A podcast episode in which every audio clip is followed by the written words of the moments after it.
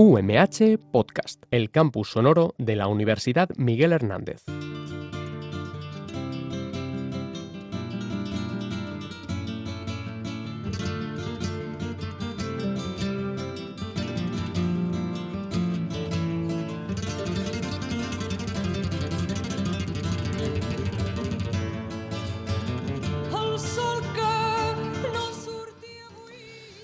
Buenos días, bienvenidos al programa La Salud al Día en Radio UMH.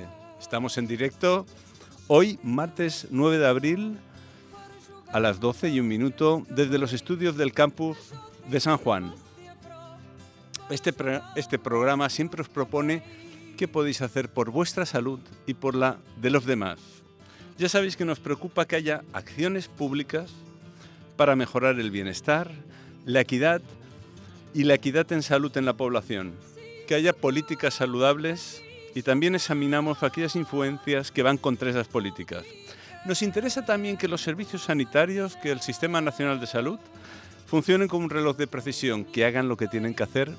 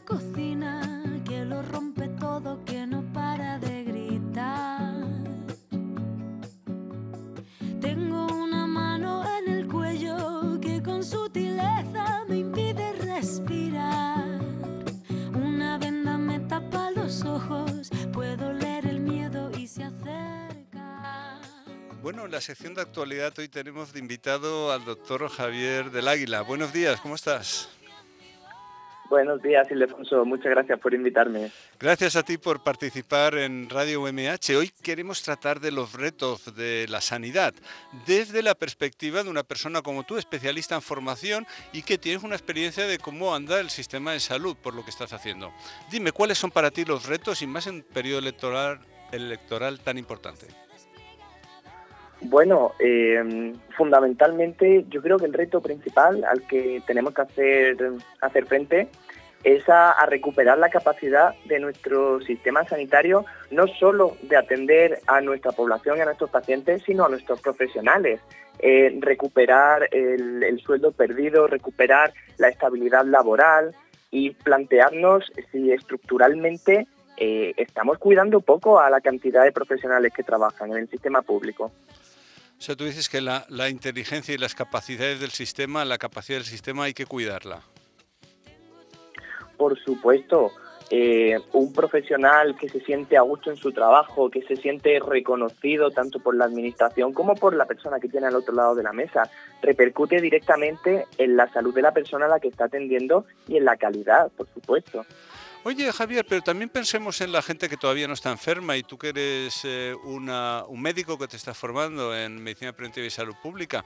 ¿Qué retos ves para ganar salud? ¿Os están formando bien para que después eh, promováis la salud y participéis activamente en mejorar la salud de la población? Por suerte sí que está siendo así. Eh, los profesionales de la salud pública tenemos muy claro que nuestra labor fundamental es mejorar la salud de la población antes de que se encuentren enfermos. Y hay muchísimas maneras de hacerlo, sobre todo poniendo la perspectiva en, los determinantes sociales de la salud, en todo lo que nos rodea y nos influye sin ser directamente el sistema sanitario. ¿Ves optimismo en tus compañeros sobre el futuro, teniendo lecciones por medio y lo que vaya a pasar? Eh, os, ¿Palpas cierto optimismo sobre el futuro de nuestro Sistema Nacional de Salud y sobre el futuro de la política de salud? Las elecciones son una oportunidad maravillosa para reunirse con, los decisores que luego van a tener eh, que decidir el curso de, todas estas políticas, para presentarles nuestras propuestas, para arrancarles compromisos con el futuro del sistema sanitario y con la calidad y la manera en que abordamos. Entonces, yo creo que el periodo electoral es uno de los mejores para nuestra para nuestra especialidad y para nuestro trabajo. ¿Y, lo ves? ¿Crees que va a ir bien para la salud? es una pregunta. Yo creo que sí. ¿Crees que sí? Bueno, esto está bien. Eh, nosotros siempre decimos que, que, hay, que hay que cuidar la salud también con el voto. Entonces, eh, lo que pedimos es una mayoría democrática, ¿no? Para que la gente tenga esa capacidad crítica para elegir aquello que, que sea bueno para él y para todos. Mm, desde luego, lo más importante es tener claro que se está votando por el futuro que uno quiere para sí mismo y para toda la comunidad en la que vive. Entonces es muy importante eh, meditar ese voto, sobre todo eh, que los partidos hagan un ejercicio mayor de transparencia, de hacer programas políticos eh, más accesibles al, común de la ciudadanía y de no esconder medidas dentro de otras, ser muy claros y muy directos. Oye, ¿y tú ves comprometido a los médicos internos residentes con la cosa pública, con los asuntos públicos? Más que nunca, desde luego. Existe una conciencia muy grande. Eso es una buena noticia porque el que los trabajadores eh, que se dedican a la salud se sientan comprometidos con los asuntos públicos siempre da una buena perspectiva para la salud. Desde aquí te animo a que sigáis trabajando en esa dirección. Muchísimas gracias por estar aquí en Radio MH, Javier. Muchísimas gracias una vez más a ti, Alfonso. Un castigo que se me impone, un verso que me tacha y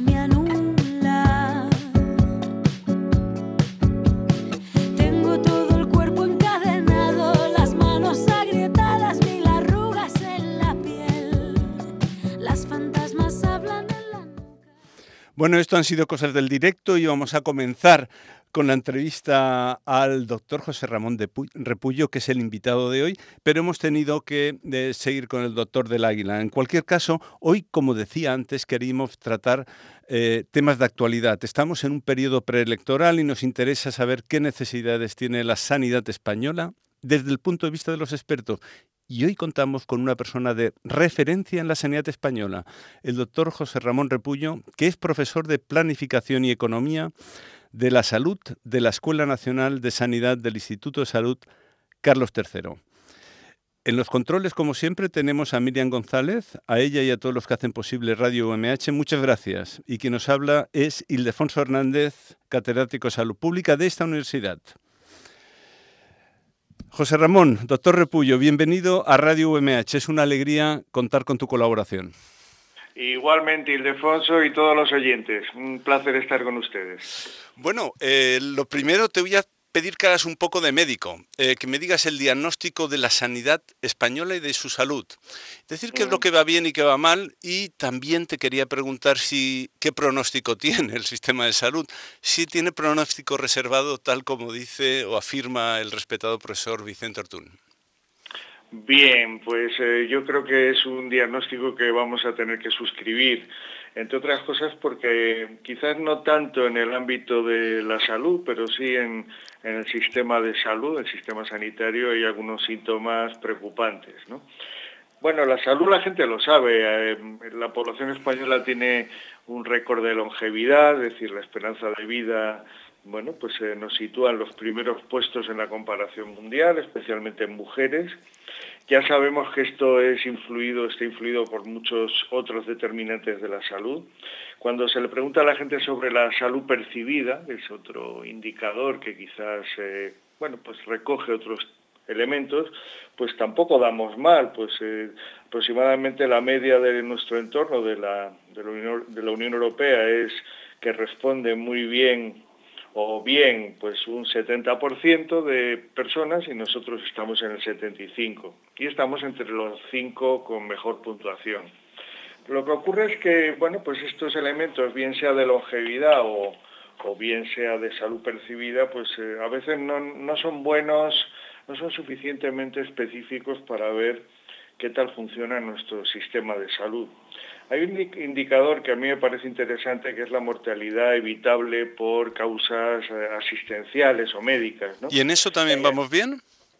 Sí, estamos entre los cinco mejores de la Unión Europea, con lo cual, bueno, significa que nuestro sistema sanitario, bueno, pues no se le mueren los que no se tienen que morir, es decir, que presta una asistencia sanitaria bastante correcta.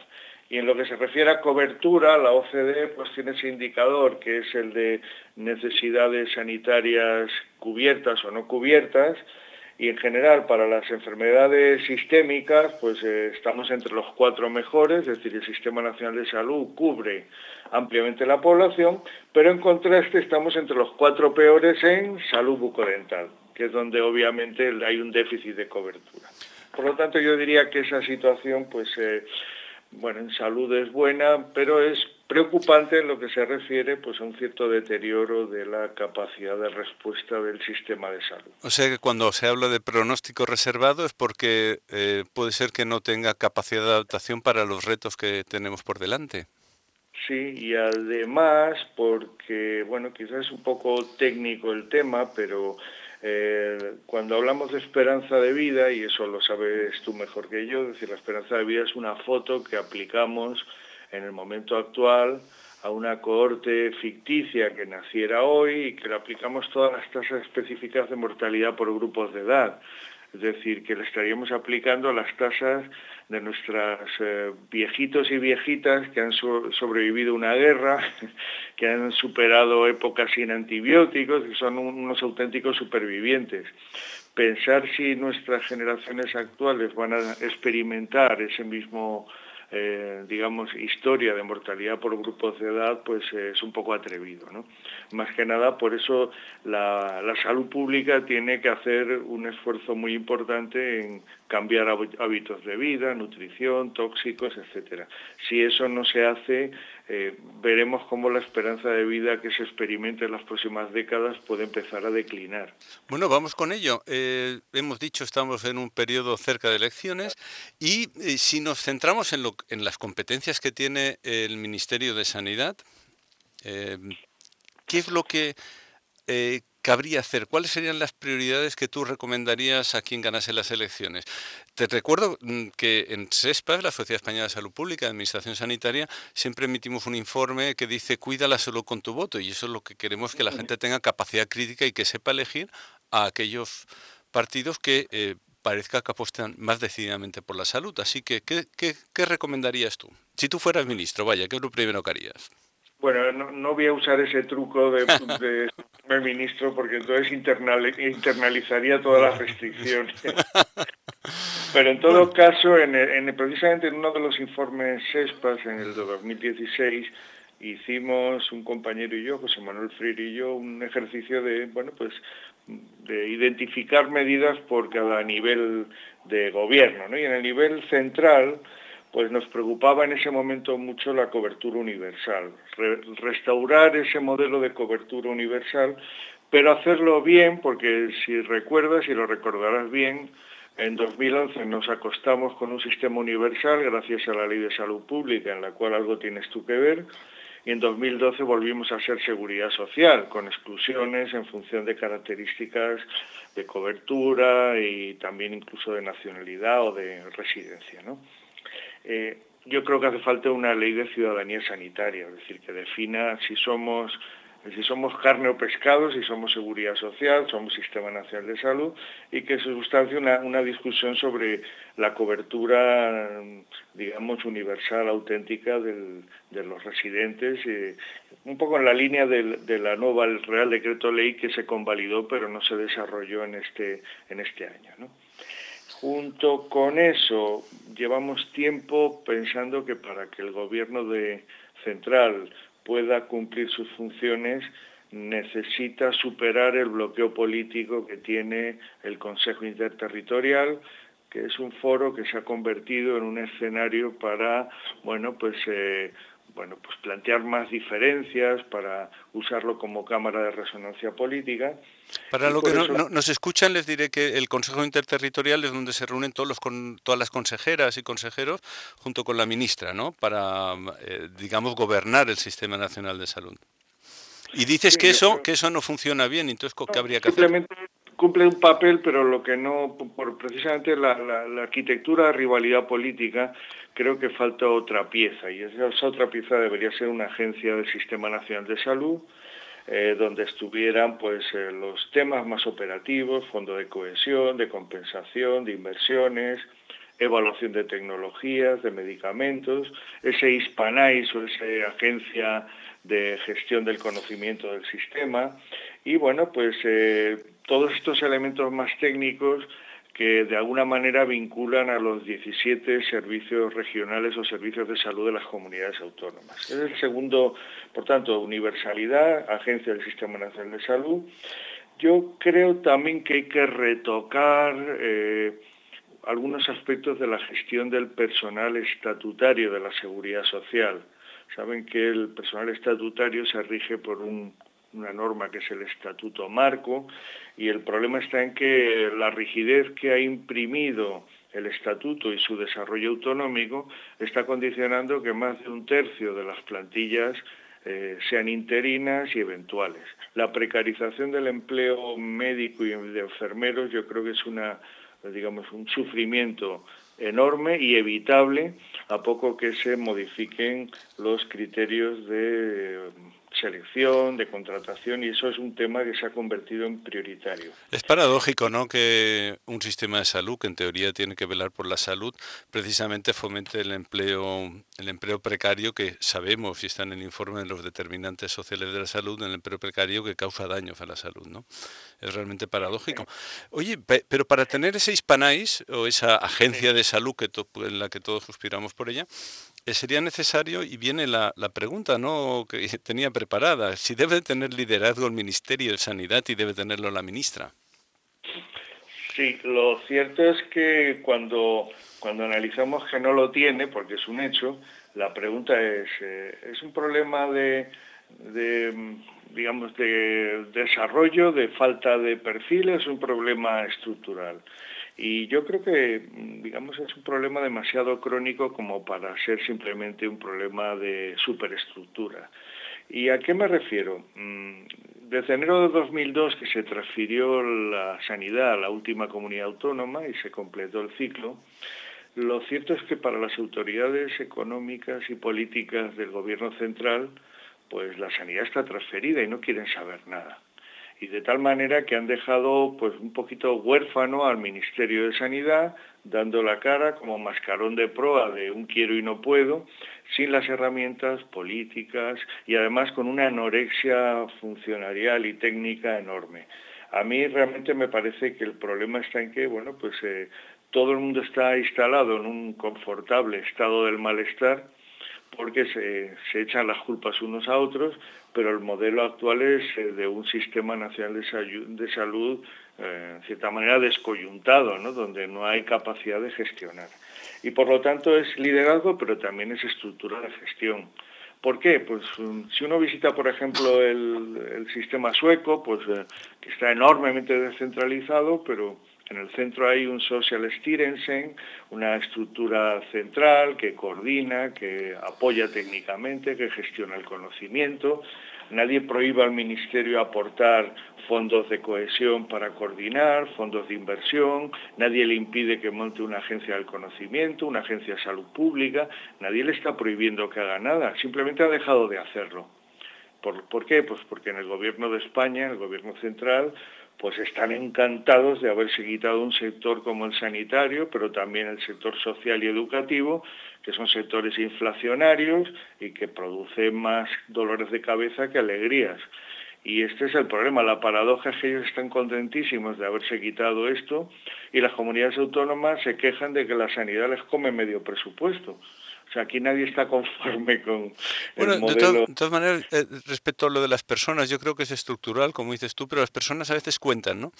En el, caso de Trinidad Jiménez, yo creo que era una persona que tenía ese liderazgo que hizo que algunas cosas pudiesen salir precisamente por su liderazgo, ¿no? O sea, que a veces sí que estaría bien que, que las ministras o ministros de Sanidad tuviesen esa capacidad al menos de persuasión, ¿no? Sí, lo que pasa es que el recorrido es corto, ¿eh? Sin duda. O sea, uno puede remar un ratito contra corriente y queda elegante, va con la piragua, arriba arriba, pero, no es fácil aguantar un rato, ¿eh? No, no es fácil. Que, que el tema está en que, bueno, los actores, digamos, de forma contumaz se muestran, digamos, incapaces de generar líneas de gobernanza, pues, porque de hecho, ¿cómo arregló Trinidad el problema que hubo en un momento determinado con, me parece que fue la la gripe A, ¿no? Sí, sí. Pero ahí, ahí un hubo problema de obtener fondos. Al gobierno, al presidente Zapatero, que le dio el dinero para pagar una ronda de, de, medicación, ¿no? Sí, Quiero decir su problema era estructural, es decir, había, pero había dinero detrás, claro. En un momento determinado se movilizó el apoyo. Eh, eso no se ha dado con otros ministros, con quizás se dio en cierta manera con, eh, con la ministra, la actual presidenta del, Congreso, eh, Ana Pastor, no se dio con Ana Mato, en fin, cada cual tiene un perfil, pero yo creo que el perfil ha ido en declive, ¿no? Con pequeñas regresiones a la media. Sí, mira, yo, yo te quería preguntar, eh, dado que eh, parece poco probable de que haya una agencia de salud a corto plazo.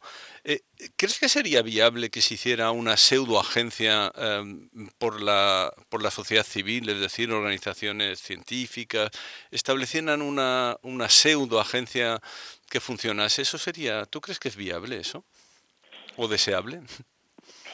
Bien, en cierta manera la cohesión ahora mismo de una parte importante de, del sistema se basa en vínculos informales. Yo diría que sabemos más cómo funciona el Sistema Nacional de Salud a través de SESPAS, AES, SE, eh, sociedades científicas o estructuras colegiales que a través de los mecanismos de la Administración. Esto es un hecho.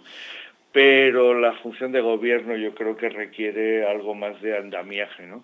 De hecho, la gente no lo suele saber pero durante bastante tiempo los 17 eh, servicios de salud de las comunidades autónomas empezaron a reunirse de forma discreta, no clandestina, pero mm, se juntaban entre ellos para analizar problemas, política de personal, política de coordinación de, mm, sistemas de compra, etcétera, etcétera. Lo normal para entendernos.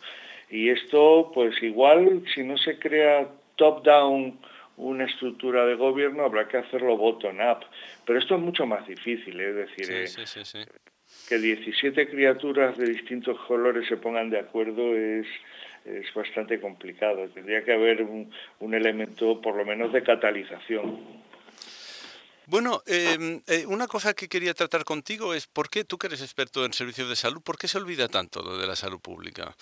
¿Por qué se habla tampoco cerrar el grifo de la entrada en los servicios de salud? Es decir, que la gente no se ponga enferma.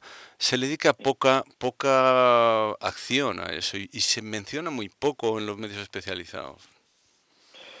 Bueno, hay una parte que la gente de salud pública tenemos que aceptar en cierta manera como inevitable. Eh, en economía le llaman tasa de descuento. ¿no? ¿Qué prefieres, mil euros ahora o 1.500 dentro de dos años? si haces cuentas, pues igual te sale mejor 1.500 dentro de dos años, pero la gente suele preferir pájaro en mano que ciento volando. Es el atractivo, digamos, de lo tangible, de lo inmediato. ¿no? Y de ahí viene lo difícil que es que la, las políticas cuyo, que cosechan beneficios al cabo de un cierto tiempo y tienen que afrontar costes, pues eh, sean aceptables en el ámbito político. Hay otra razón. Normalmente mm, yo diría que los servicios asistenciales eh, ganan, mucha legitimidad por lo, no tanto por la mortalidad que evitan, sino por la calidad de vida o el alivio del sufrimiento que parecen dar. Eso también les ancla en la experiencia cotidiana de la gente. Mi consejo es, eh, en ese sentido, es no confrontar la salud pública con la atención sanitaria. Creo que, ah, digamos, es por el contrario, un sistema de salud que hace buena atención sanitaria puede perfectamente ganar legitimidad para iniciar consejos preventivos o de promoción de la salud. No, de hecho son, de eso, de hecho, perdona, son, son aliados naturales. Es decir, la ley de prevención del tabaquismo, las dos leyes eh, salieron sucesivamente por el gran apoyo conjunto, de todos conjuntamente. De hecho, por eso te decía yo lo de la agencia de la sociedad civil, precisamente la Comisión Nacional de Prevención del Tabaquismo jugó el papel de agencia que hizo viable eh, unas leyes como esas, ¿no? Hizo más, digamos, lo que sería un poco esa función de activismo social, que, vale para presionar mucho sobre un punto neurálgico. Vale menos para gobernar. Bueno, pero tenían, tenían lo que, lo que se dice muchas veces del papel de agencia de voz acreditada, de voz acreditada para decir las cosas en público y desacreditar lo que decían los lobbies, ¿no? pero, pero sí, yendo, yendo al asunto, fíjate la, cantidad de, de, atención que prestan los medios de comunicación a si hay una unidad de cualquier problema de salud raro en cualquier sitio de una autonomía y tenemos muy poquitos funcionarios dedicados en, a nivel estatal para la prevención del tabaquismo. Eh, nos sobra una mano para contarlos. Eso es una brutalidad, teniendo en cuenta la gran ganancia en salud y lo que se puede ahorrar en tragedias humanas y en dinero el Servicio Nacional de Salud. Sí, tienes toda la razón. La verdad es que en el fondo, en realidad somos herederos de, un modelo en el cual pues eh, la salud pública estaba bastante poco valorada, apartada en, un subsistema metido en el Ministerio del Interior y con muy poquita eh, digamos, relevancia. Y yo creo que, que, esto, aunque se ha mejorado, lo que ocurre es que los gobiernos autonómicos y el gobierno central, pues yo creo que sí les ha faltado visión para ir incorporando un modelo más atractivo, más moderno, más, como tú decías, de impregnación y alianza social. Y quizás un poco en ese sentido, pues eh, si miramos un poco alrededor, yo creo que hay aparte de lo que comentabas, la posibilidad de trenzar alianzas, pues también tenemos eh, ideas interesantes como, como esta de la economía del comportamiento, la utilización de, mensajes, esto de, por ejemplo, en comedores escolares, poner la, nutrición más saludable, más fácil, más accesible. Todo este tipo de temas creo que bueno, pues están ahí como retos de, de gestión. Pero ahí volvería al inicio, ¿no? Es decir, eh, la sanidad ha sido siempre muy poco importante en las políticas públicas españolas. Y como mucho se llega a la lista de espera quirúrgica y a cuatro o cinco pequeños elementos. Lo demás es un tema que cuesta mucho porque ni políticos, ni periodistas, ni líderes sociales eh, realmente eh, ayudan demasiado en este en este proceso. Bueno, algo tendremos que hacer nosotros, ¿no? Eh, pues seguramente nos lo tenemos que hacer mirar también la parte que nos corresponde de esa falta de que esté en la agenda pública, en la esfera pública estos asuntos. Estamos en un campus de ciencias de la salud y me gustaría saber qué recomendaciones harías al profesorado, a los estudiantes, pero sobre todo al profesorado, para que esto cambie. Bueno, pues eh, yo creo que lo primero es que tienen que ser conscientes de que lo que, lo que ellos generen desde, desde ese núcleo, es decir, el, em, normalmente la gente joven se siente con mucha ilusión pero con poco poder y tienen que ser conscientes de que al cabo del tiempo sí que generan capacidades de transformación. Y aquí yo creo que tenemos que ser eh, capaces de entender el triple mensaje este que lanzaba una presidenta de SESPAS, Beatriz González, ¿no? Ella decía ciencia, acción y conciencia, ¿no? Tres elementos importantes, no solo para el mundo de la salud, ¿no? Yo creo que Pero en definitiva, concebir que somos, eh, aparte de activistas, apasionados, pues somos científicos sociales.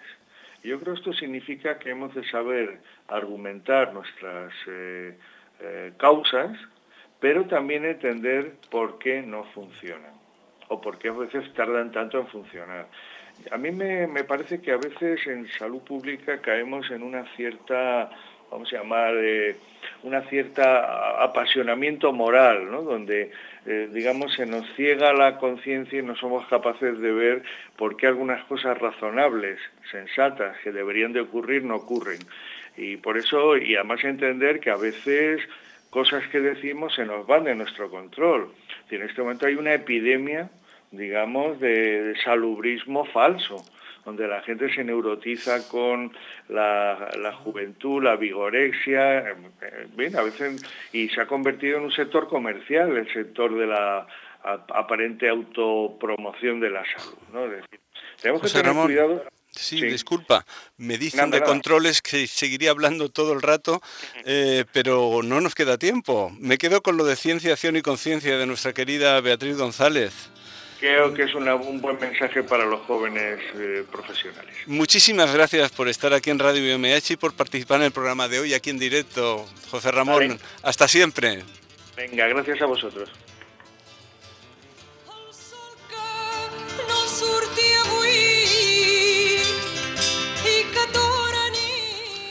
Hasta el próximo programa de Salud al Día. Que tengáis buen día.